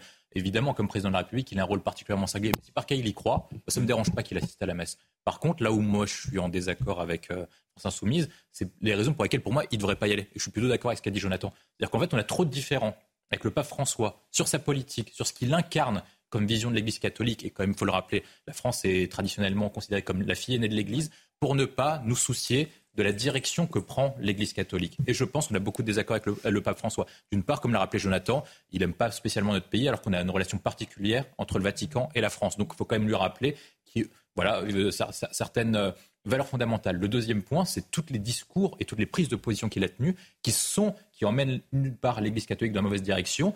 Ces injonctions contre l'Europe, ces injonctions contre nos pays et la politique et les valeurs qui prônent qui sont contradictoires avec notre politique gouvernementale. Est-ce qu'il doit être reçu comme un chef d'État? Évidemment, comme l'a fait François Mitterrand. Est-ce que pour autant Emmanuel Macron doit s'afficher pleinement avec lui? Moi, je ne pense pas que ce soit la bonne mesure. Là, je comprends, mais pardonnez-moi, dans ce cas-là, euh, vous ne recevez que vos amis euh, avec qui vous êtes d'accord en politique Hmm. euh, étrangère. Ça ne fait pas beaucoup de monde. Non, non, mais vous pouvez recevoir quelqu'un et discuter avec quelqu'un sans pour autant lui faire tout État, comme c'est le cas avec le président de la République actuelle, alors qu'il y a beaucoup de désaccords euh, diplomatiques. Et vous recevez le chef du Vatican. Hein oui. C'est-à-dire, euh, il y a c'est quand même un le- protocole, je suppose. Oui, mais je J'entends ce que vous fait dites. Mitterrand, moi je trouve que c'était la bonne. C'est ça c'était bon euh, une forme d'harmonie. Après, la, la- la posture, entre guillemets, de, du Saint-Père sur, sur l'immigration, il est dans, dans sa foi chrétienne, qui est d'accueillir, alors c'est un absolu, euh, d'accueillir l'étranger, sauf que c'est absolu, euh, c'est absolu, eh bien non, se, se heurte à une, une réalité qu'il faut prendre en considération, c'est-à-dire qu'il y a un devoir de responsabilité. Euh, bon, euh, Il ne comprend pas l'Europe, le, disent le mieux, non, mais Ses défis. je pense qu'il est, comme je disais tout à l'heure, il est d'origi- d'origine argentine, euh, il n'a pas cette vision globale de l'histoire, il n'est pas là pour euh, favoriser la tragédie, il est là au contraire pour la limiter. Donc tenir des discours enflammés, sans limite, complètement idéalistes sur l'accueil de l'autre, c'est bien, mais, mais je dirais que c'est un peu facile. Bon, maintenant, Ça, cela il est quand même sacrément anti-européen. Bon, maintenant, c'est la France chrétienne. Je reviens à Jacques Julliard. Donc, euh, quand on parle, de, vous parliez de la Baïa, euh, on accueille le Saint-Père, chef de l'Église catholique, et à côté de cela, on interdit la Baïa.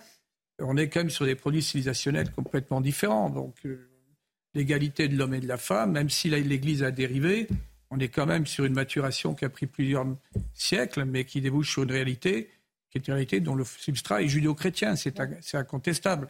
Euh, voilà. On va continuer à en parler, c'est très intéressant. On va continuer à en parler, voir comment Emmanuel Macron peut conjuguer cela. D'autres sujets également au programme, mais tout d'abord les titres, Michael. Le nombre de vols et de euh, violences dans les transports en commun est en hausse. Le service de statistique du ministère de l'Intérieur euh, vient de communiquer son dernier rapport sur le sujet. En 2022, 124 570 personnes ont été victimes de vols et de violences, une augmentation de 2% par rapport à l'année précédente. Paris annonce la libération de Stéphane Julien, conseiller des Français de l'étranger basé au Niger. Il avait été arrêté par les forces de sécurité nigériennes le 8 septembre dernier. Les raisons de son arrestation n'ont pas été précisées. Et puis l'aide internationale s'organise en Libye. L'Union européenne a débloqué une première enveloppe de 500 000 euros. La France a de son côté envoyé un premier convoi d'aide humanitaire. En Libye, les inondations ont emporté des quartiers entiers et tué plus de 3800 personnes. Bien, la visite du pape euh, François avec euh, sa, politique, hein, ses propos depuis très longtemps sur les migrants. Parlons-en parce que, y compris dans les, dans les sondages, vous allez voir euh, ce que pense une majorité de Français. Alors, on a posé la question vraiment sur une mesure précise qui suscite le débat, alors qu'on n'a pas encore hein, le texte du, du- du gouvernement définitivement. C'est la mesure sur la régularisation des sans-papiers dans les métiers en tension, rejetée, euh, Florian, par plus d'un Français euh, sur deux. Donc plutôt dans la ligne de la droite du, et, et du RN d'ailleurs, qui en font véritablement une, une ligne rouge. Même s'ils sont euh, assez divisés euh, Ouais. néanmoins euh, sur, euh, sur cette question et ça montre euh, un tout petit peu ce qui se passe. Euh, on va le voir très certainement euh, ces, ces prochains mois, euh, ce qui se passe d'ores et déjà à l'Assemblée nationale, mais ce qui se passera avec les débats lorsque le texte arrivera au Parlement. Oui, faut-il régulariser tous les étrangers clandestins employés dans les métiers en tension? Euh, C'est au cœur des tensions à l'Assemblée nationale. Et dans la majorité. Particulièrement au sein de la Mhm. majorité, entre l'aile gauche et l'aile droite. L'aile gauche qui souhaite à tout prix euh, que soit conservé euh, cet article 3, si euh, c'est toujours euh, l'objet de cet article. Et l'aile droite qui préférait qu'on abandonne cette partie-là au euh, profit d'une circulaire sur le même modèle que la circulaire Valls, qui permet de régulariser, mais disons-le, au compte-goutte. Euh, donc, euh, donc voilà, ce qui était présenté l'année dernière, c'était un texte équilibré, avec entre guillemets une jambe gauche et une jambe droite. Là, euh, l'exécutif se rend bien compte que, compte tenu qu'ils ont qu'une majorité relative à l'Assemblée, il va falloir trouver des voies ailleurs. Les républicains pourraient aider, sauf que les pu- républicains veulent bien aider si on abandonne la partie régularisation. Tout l'objet des tractations en ce moment euh, et qui se déroulent en coulisses à l'Assemblée. Mais sur le, sur le ça, merci pour euh, la forme et le débat. Et sur le fond, sur la question du fond, moi, j'ai envie d'avoir vos avis respectifs. Caroline Pilas, est-ce que vous dites appel d'air? Voilà. c'est pas possible. Ou est-ce que vous dites quand même, quand il y a certains patrons, commerçants et hôteliers, parce qu'il y en a, non, on en a besoin. Et c'est ainsi, et c'est du pragmatisme, c'est pas être immigrationniste, c'est une forme de lucidité de terrain. Eh bien, moi, je suis pas tranchée en fait sur cette question. Ah bah ça m'arrange pas. La vraie, Ah, je je t'explique. Mais bien sûr, je plaisante. Je sais bien. Ceux qui arriveraient maintenant, je ne suis pas pour les régulariser. Mais effectivement, il y a beaucoup d'hypocrisie dans tout ça. Ceux qui sont sur notre territoire depuis des années, qui respectent nos règles, qui n'ont pas de casier judiciaire et qui cotisent, je ne vois pas pourquoi on ne les régulariserait pas. Parce qu'ils font le travail que beaucoup de Français ne veulent plus faire actuellement, alors qu'il y a Alors, énormément de chômage. Qui ne veulent Moi, plus faire, ou alors ces Français-là ont été vraiment éloignés des métropoles et des centres où se situent euh, ces, ces- voilà, ces tâches et ces métiers. Et puis voilà. Ah, mais il si, problème. si pour un, mé- un- un salaire très faible, vous devez faire 3 heures de route ou 2 heures de transport. Mais je suis d'accord Eh sur cette question. Mais c'est- qu'est-ce qu'on fait de ces personnes? Souvent, Ah elles oui, sont oui, mais sous-payées. Bien sûr, c'est une Mais, vraie euh, question. donc, on Mais les je exploite. veux En dire- fait, on a raison. à merci. Oui, Je veux dire, j'ai rencontré euh, hier une étudiante qui était en deuxième année de lettres qui me dit qu'il y a les deux tiers, un de mes camarades qui ne font rien. Bon. Euh, le rapport au travail dans, dans ce pays, hein, c'était comme c'est relevable, je crois, le- le- l'ancien conseiller euh, économique de Mitterrand. Mm. je crois qu'il y a- bon, aujourd'hui, d'une certaine manière, on institutionnalise la paresse. Qu'on se fait-il qu'il y a autant de centaines de milliers de jeunes qui ne veulent pas travailler, qui pourraient travailler donc là aussi, je, suis- je suis un peu d'accord avec vous. dit- Je ne veux pas non plus. euh, Il y a des, des- des étrangers qui occupent des emplois difficiles. C'est une question en soi. Et comment se fait-il qu'à côté de ça, on peut passer des années sans rien faire dans ce pays Et toute une jeunesse qui est une jeunesse fainéante. Une partie de la Oh. jeunesse n'est pas engagée. Mais oui, il y a une partie de la jeunesse qui ne veut pas travailler. partie. Écoutez, vous avez. Mais quel discours a-t-on tenu ces, Bah ces oui. 50 Non, dernières mais- années? On Voilà. a quasiment parlé de, de sous-métiers. bon, Enfin, Excusez-moi, mais je- mais, on considère en France que ce sont des sous-métiers. tout à fait. J'entends- Euh, lorsque vous êtes à l'école et que euh, vous dites à vos Oui. parents que euh, je veux travailler dans le BTP, Votre au lieu euh, qu'on vous dise bah oui très bien, travaille dans le BTP, monte ton entreprise, euh, fais grandir cette entreprise et les employés hein. et justement tu peux être à la tête euh, potentiellement euh, d'un empire. Non, on vous dit c'est un sous-métier, Peut-être. fais des études. Mais il y a un rapport à la contrainte, à l'effort. Mais je- Quand même, aujourd'hui, un aspect qui doit être abordé. Aussi. Hein, alors il y a des jeunes qui sont formidables, qui entreprennent, etc. Il y a à côté de cela, bon, une Alors partie. euh, pardonnez-moi, alors ces, alors ces, ces personnes étrangères qui acceptent ces postes-là, dans ce cas-là, dans votre logique, il est tout à fait normal qu'ils finissent par avoir les papiers. fait- Alors que- Sonia, ça fait des années qu'on régularise en vérité. Dès le 1981, d'ailleurs, Mitterrand Ah, a régularisé vrai. 130 000. c'est vrai. Ensuite, en 1997, Mm. euh, 80 000. Et ça a continué. Et moi, qui ai travaillé en, en préfecture, on régularise sans cesse. Donc, Le problème, c'est ça. C'est que les gens, ils savent qu'en venant s'installer, parfois, ils- ils- quand ils trouvent un travail, ils seront tout, tout simplement régularisés. Donc, c'est cet appel d'air aussi. Et en plus, quand on régularise, moi, je me souviens quand Mitterrand avait régularisé, c'était comme je- on remet le, le compteur à zéro et c'est bon, euh, on va les intégrer, des choses comme ça. Sauf que c'est un éternel recommencement. La question aussi du social, et je suis d'accord avec vous, euh, euh, Général, c'est qu'aujourd'hui, on a installé aussi dans euh, dans le RSA les personnes. C'est-à-dire qu'on a eu le RMI, c'était 1988, c'était temporaire, c'est-à-dire le temps que les gens puissent trouver un travail ou une formation. Aujourd'hui, après le RMI, c'est le RSA. Et on sait très bien qu'aujourd'hui, on a depuis des années des personnes qui sont RSA. Donc le problème aussi, c'est toutes ces politiques où on conditionne pas, en fait, Bien. ces aides sociales Mais- pour leur remise mais- au travail. Et je vais vous dire autre chose, Sonia, c'est que ces personnes-là, elles vont accepter un travail effectivement précaire. Elles payent des mais impôts, hein. Après, elles vont être comme les autres. Non mais attendez, euh, si on, on reste par exemple sur le BTP, on, on nous dit qu'on fait venir une main-d'œuvre étrangère euh, qui euh, va travailler à la place des Français qui ne veulent pas travailler dans ce domaine, très bien. Or, il y a des chiffres officiels qui circulent depuis quelques jours pour nous dire que d'ici 2025, donc c'est demain, il y aura déjà 150 000 postes dans le BTP qui vont euh, être supprimés. Que vont devenir ces gens Ils vont tous être serveurs de café Ils vont tous euh, être à, à la plonge Il y a des réalités qui, qui nécessitent quand Non, même mais, euh, non, mais d'être je, je peu rajoute- rigoureux. je- je rajouterais que vous avez Hmm. des gens d'origine étrangère récemment arrivés, quelques années, qui ont bien compris que le système ne les incitait pas forcément à travailler. Bien Donc, évidemment. vous voyez, donc il n'y a pas que je vais au-delà de, de ce qu'on appelle vulgairement des Français de souche. Je veux tout dire et rien dire au demeurant. Bon, donc euh, il y a quand même un problème de, de rapport au travail dans ce pays. Après, euh, qu'il y ait des gens qui soient sous-payés, quoi. il y a- il y a- Mais le fait qu'il y ait de plus en plus de chômeurs, ces chômeurs, donc le chômage est payé par la collectivité, donc tout cela euh, se traduit en charge pour les entreprises. Vous voyez, donc qui n'augmente pas les salaires. Vous voyez, c'est- on, est, on est dans un cercle vicieux. Bon, il faut que restaurer la valeur travail dans ce pays. Vous vous souvenez d'un bon cas suscité par euh, le ministre qui disait qu'on allait surveiller euh, et contrôler les, bénéficiaires du RSA Ça avait été devenu quasiment une, une, une, révolution en France parce qu'on voulait euh, voir comment, étaient, comment ces gens qui, qui bénéficient de, de, la solidarité publique cherchent un emploi ou pas. On va continuer à en parler, marquer une pause et je vous demanderai est-ce que c'est la place d'un syndicat ben, J'ai déjà la ah réponse. Ah ben, j'ai même pas formulé la question, on me dit ah oui. Je suis devenue très très prévisible. Je vais changer tous les sujets.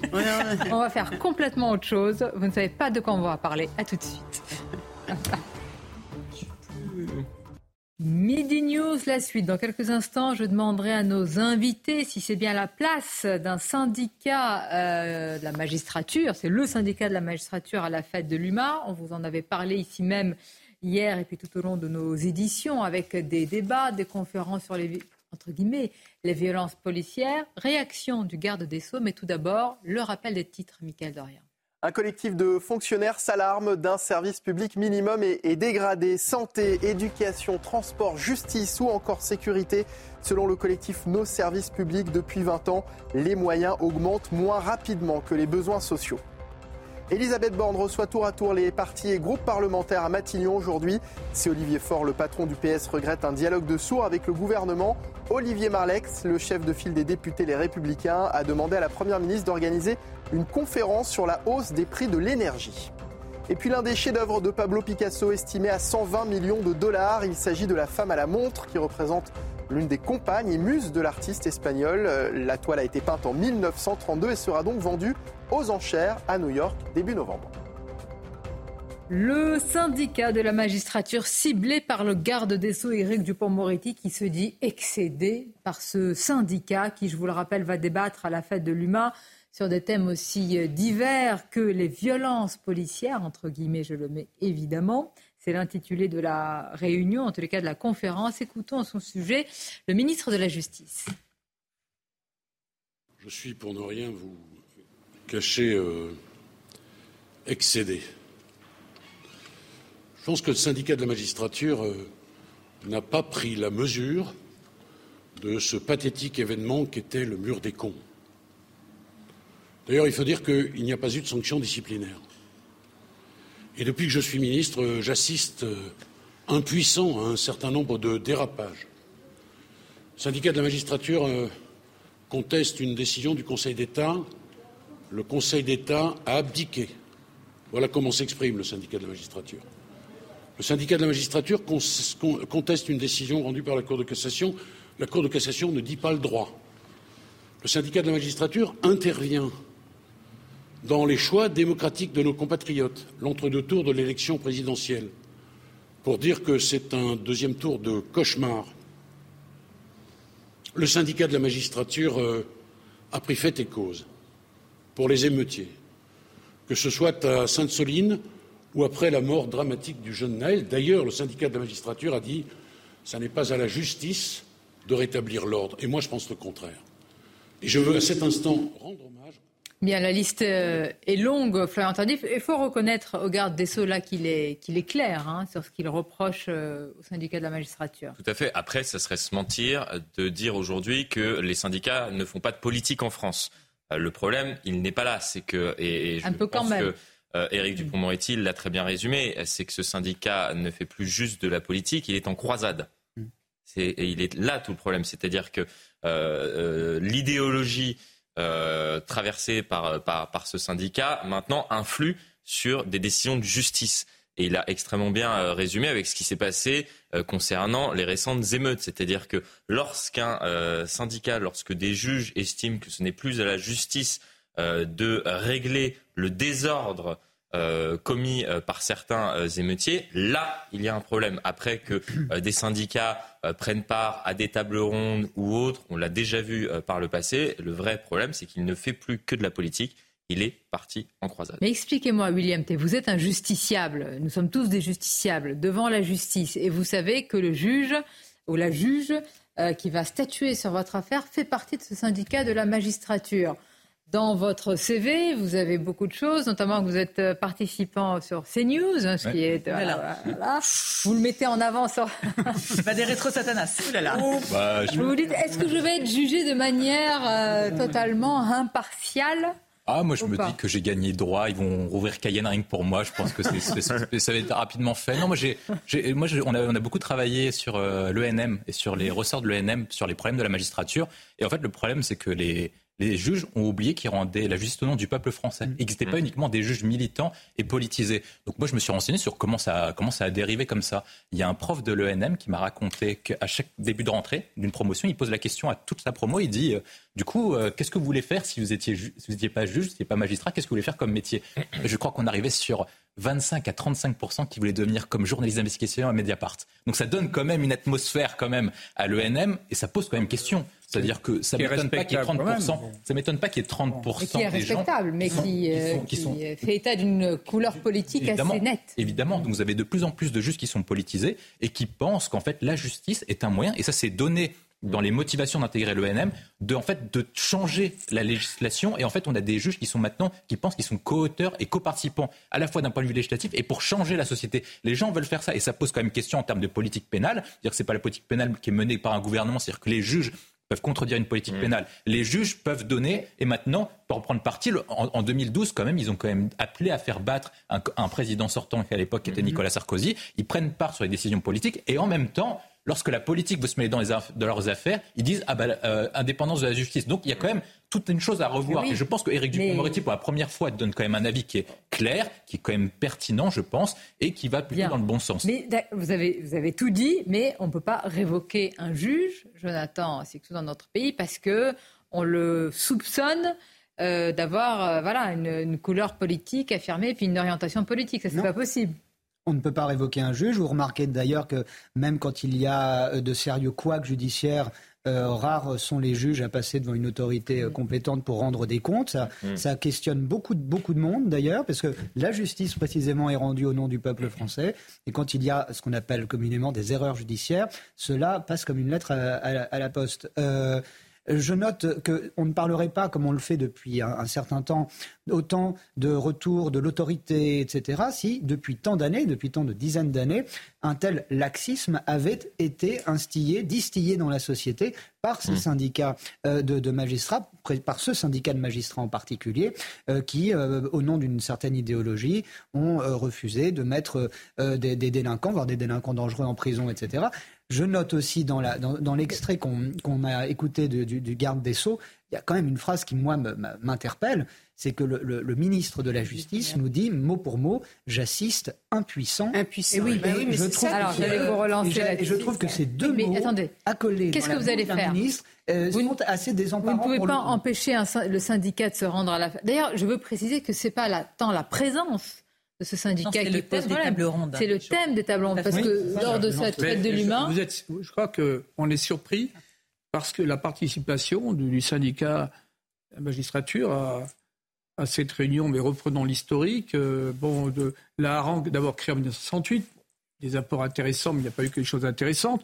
Deuxièmement, la harangue de Oswald Boldo qui en, en 1979 euh, Mm. pose le principe de la partialité. Mm. Donc on a une idéologisation qui est assumée et qui va euh, imprégner qui va imprégner une grande partie de l'appareil judiciaire pendant des années. Il y a un rééquilibrage maintenant parce qu'ils ne se représentent plus que 30%, mais ils vont, ils vont régner en maître dans l'appareil judiciaire. Ils Ils vont faire des carrières. 30. C'est pas mal, Non, quand mais- même, pas rien. 30. Et, et une partie de, de- vraiment une partie de l'effondrement du fonctionnement de la justice, c'est cette partialité qui a été érigée euh, en, en postulat pendant des années. Euh, voilà, c'était c'est donc notre ami euh, euh, Fenech qui le disait l'autre Georges jour. Fenech, tout à Georges fait. Fenech qui Ouais. disait le- la, la responsabilité considérable d'une d'une justice qui se nie en soi à partir du moment où elle, elle va juger de façon politisée. Mais moi, officier de police judiciaire dans les années 80, on était confronté à ces magistrats. Oui, mais c'est terrible parce que le, le peuple, justement, rend justice au, au nom du peuple.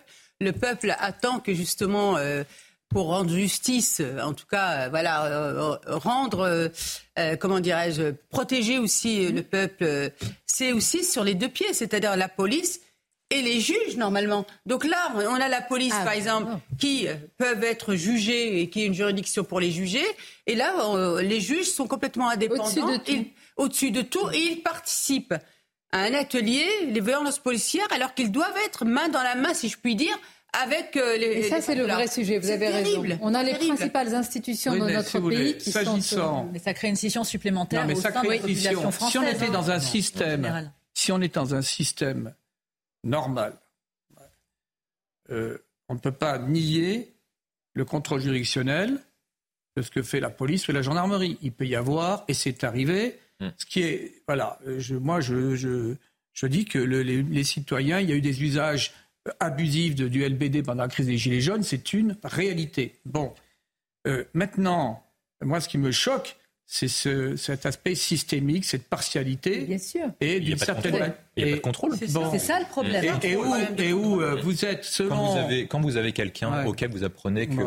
Il y a un féminicide et que la femme a, demandé de l'aide Mm. à la justice, que le juge n'a pas prononcé d'ordonnance de- d'éloignement. Lorsque vous avez des Mm. personnes qui sont dit, voilà, vous avez 17 faits dans votre tâche et le- en question, Oumar avait commis un viol à Cherbourg. Et trop souvent, ça se répète. Est-ce qu'on a vu une seule fois un juge être inquiété, un juge être mis devant ses responsabilités pour une mauvaise erreur de jugement? Que chacun puisse avoir l'orientation politique qu'il veut, c'est son choix. Mais il faut respecter deux Alors, choses. je- En administration, quand vous servez l'État, vous servez l'État. Vous ne servez pas vos propres intérêts. Vous servez une politique qui est menée et une direction Et le deuxième point, c'est que vous n'êtes pas là pour vos propres intérêts, vous êtes là pour respecter la justice au nom du peuple français. Or, les Français sont très clairs dans tous les sondages. Depuis les émeutes, il y a 70% qui veulent davantage d'ordre, qui veulent davantage de justice, qui veulent davantage que les délinquants et les criminels soient mis derrière les barreaux. Et qu'est-ce que fait le syndicat de la magistrature? Qu'est-ce que fait toutes les personnes de cette tendance politique? Ils vous disent, bah, nous on pense davantage à la réinsertion qu'à la sécurité de la société. On pense davantage à comment le délinquant va pouvoir se réinsérer dans la société qu'à qu'à- Non, qu'à- mais qu'à la peine la même au-delà. c'est exactement ça, Ça- parce que vous Non, avez mais personne 30%. n'est dupe, hein. Et 30%, Mais non, mais c'est allé au-delà. Vous 30%. avez, une, vous pas- avez une aversion. Il y a eu également, c'était très pernicieux, c'était très profond. Il y a une forme de messianisme dévoyé. On voulait changer la société, on inversait tout. Donc euh, le gendarme, le policier, forcément, c'était un agent des forces répressives, le patron un exploiteur, euh, l'homme systématiquement. Bah, ex- bon, moi, ce que j'appelle, j'appelle à une justice qui soit équitable, qui soit Oui, mais impartiale, qui soit sage. Et quand vous parliez maintenant de, de- des interdictions du territoire, quand je dis à une vice-présidente de la première grande instance, il y a eu un jugement d'une bande auteur de 400 300 cambriolages étrangers. Pourquoi vous n'interdisez pas le territoire? Pourquoi ne les interdisez pas définitivement du territoire Et la réponse non, mais vous comprenez, Ah bah oui. etc. Bon, on, a, on gère actuellement, on a un fonds de roulement d'une une- d'une délinquance d'origine étrangère qui vient faire son marché en France, bon, qui comprend que de temps en temps, elle, prend, elle passe par la case prison, mais qui devrait, quand on parle de, des prisons qui sont vraiment aujourd'hui, qui sont pleines, il y a déjà 20% de gens qui devraient être, à la- à l'issue, qui devraient retourner dans leur pays d'ori- d'origine. Caroline Pillard. Mais on sait très bien que la justice n'est pas neutre. On sait très bien que ces juges sont idéalisés. Une partie, vous avez raison, certains sont idéologisés hein, avec le mur des cons. Quand vous pensez qu'il y a des victimes qui se sont retrouvées, des familles de victimes qui se sont retrouvées sur le mur des cons, ça en dit beaucoup. Effectivement, en fonction de notre profil, on peut être très angoissé de la justice actuellement, des peines rendues par la justice, parce qu'il y a régulièrement une politique de l'excuse de la part de certains. Vous avez raison de préciser. Non, mais juste, j'aimerais terminer Oui. euh, mon général. Les Français ne sont pas dupes. Mm. Les Français savent tout ça depuis très longtemps. Ça n'est pas le fait, je reviens à ça, que cette magistrature, que certains de la magistrature aillent euh, à l'UMA qui pose un problème. C'est le thème qui est gravissime en fait et qui en dit long, sachant que notre pays actuellement est tellement fracturé. Donc c'est un peu remettre de l'huile sur le feu par rapport aux dissensions qu'il y a entre une certaine jeunesse, une certaine euh, politique surtout d'extrême gauche, avec la justice et les policiers, au lieu d'être en cohésion, bien de sûr. preuve de Et ce sont quand même Oui, deux institutions majeures. Mais Je voudrais juste sur le mur des cons rendre hommage au Gérald Schmitt qui a défendu sa fille Anne Mm. Lorraine, un violet massacré. Quand on pense que son nom a été apposé sur ce Oui, fameux mur, là on dépasse l'humanité, on dépasse les limites de l'acceptable. Et Françoise Marthe, quel, quel a été le sort des magistrats qui avaient toléré cela Bon. Donc c'est là qu'on voit que. mais c'est. Il y avait. Que ça, ils ont une promotion. C'est ce que m'a raconté, c'est ce raconté dans un TGI.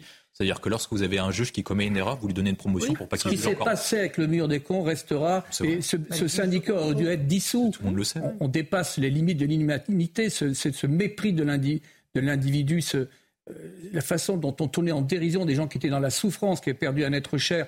et qui, qui essaie d'obtenir réparation, de se reconstruire par un procès pénal juste et équitable. C'est ça qui est très lourd. on comprend et on partage évidemment. alors maintenant, leur présence euh, lors du parti du meeting du Parti communiste, il y a notre paradoxe. Mais c'est la même chose. De l'humain. Pardon, attendez, juste, juste pardonnez-moi, général. que l'humain, il y a quand même quelque chose de paradoxal.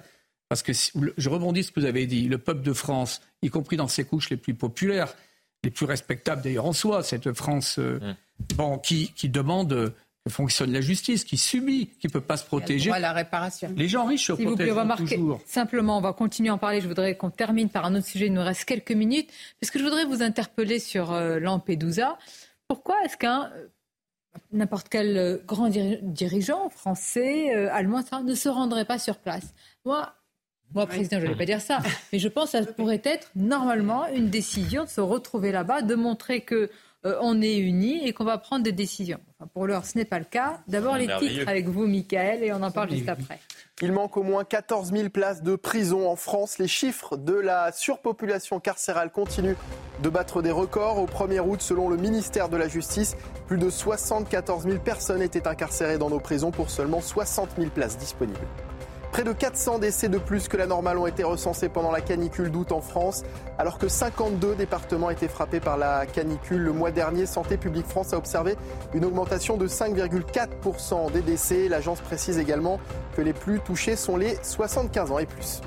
Et puis la reconstruction de Notre-Dame avance comme prévu, assure Philippe Jost, celui qui a succédé au général Georges Lain, disparu cet été pour superviser les travaux, précise que sa flèche sera bien visible à l'ouverture des Jeux Olympiques en juillet prochain et que la réouverture de l'édifice est toujours prévue pour décembre 2024.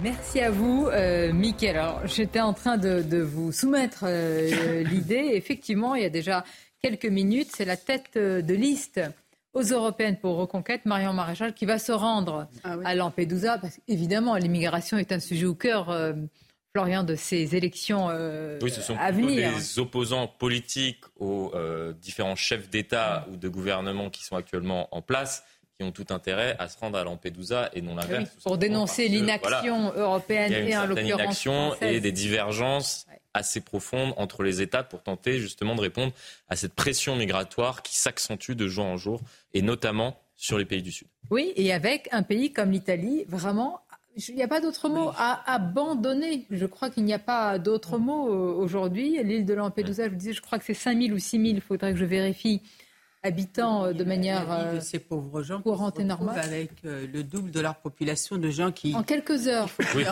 en, quelques heures. C'est-à-dire mm. qu'en 24 heures, vous avez... Bon, c'est pour ça qu'on s'était s'est permis de dire que probablement il y avait aussi une orchestration pour des arrivées aussi massives, avec aussi, on le rappelle, et ça c'est tragique, ce qui se passe en Libye, un chaos euh, humanitaire, parce que la Libye, rappelons-le, est l'un des pays où les gardes-côtes libyens mm. euh, sont beaucoup présents, évidemment, en Méditerranée, etc., pour surveiller. Donc tout ça crée peut-être aussi cette situation, Jonathan. Bah, vous avez peut-être des gardes-côtes qui font leur travail de garde-côtes en Libye, mais vous avez deux, voire trois gouvernements en Libye en ce moment. Donc c'est le chaos total.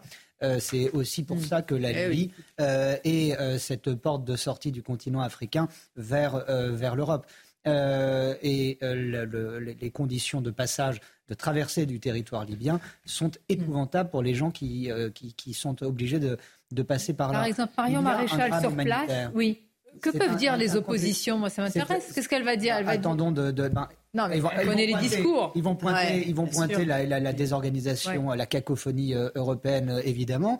Ils vont, mais en même temps, là où les oppositions, et notamment, bien qu'il y ait de moins en moins de partis anti-européens en, ce moment, il y a quand même un truc, qui, un argument qui leur, qui leur passe euh, sous le nez désormais, c'est la situation de la Grande-Bretagne, qui est sortie de l'Union européenne et qui subit, dans d'autres mesures, exactement la même chose, sauf que ce n'est pas la Méditerranée, c'est la Manche. Et pourtant, ils sont sortis de l'Union européenne, entre autres choses, pour ne pas subir ces vagues migratoires. Juste, vous avez raison, voilà un argument euh, Donc là, je, ne sais pas, je serais curieux d'entendre Marion Maréchal, qui est quelqu'un de brillant, mais je ne sais pas quels sont les arguments qu'elle pourra, euh, qu'elle pourra tenir pour nous dire que l'Union européenne nous met dans cette situation. Évidemment qu'elle ne nous en sort pas non plus. pour conclure, mais euh, nul doute. Je serais curieux de l'entendre. Nul doute, Florian Tardy. La solution sera européenne, ne sera pas de toute façon. Bien évidemment. Nul doute, pour conclure, il nous reste quelques secondes, Florian Tardif, que évidemment, c'est l'enjeu. euh, de ces élections à venir. Et puis au-delà, évidemment, c'est l'enjeu aussi. Oui, et euh, d'ailleurs, assez euh, clairement, euh, Marion Maréchal souhaite faire euh, de ces élections européennes un référendum pour ou contre l'arrêt total de l'immigration dans notre pays. Merci à vous, c'était un plaisir de vous avoir autour de cette table. Beaucoup de sujets euh, lourds, euh, importants, qui font partie aussi hein, pour beaucoup des priorités des Français. Je vous dis à très bientôt, avec grand plaisir. Restez avec nous sur CNews en direct, bien sûr, la suite de vos émissions. Et c'est Nelly Denac qui prend cette place. Bel après-midi à vous.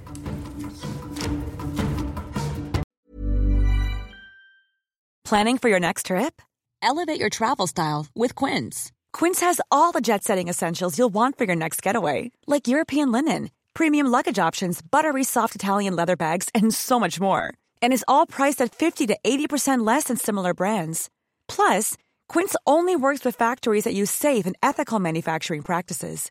Pack your bags with high-quality essentials you'll be wearing for vacations to come with Quince. Go to quince.com slash pack for free shipping and 365-day returns.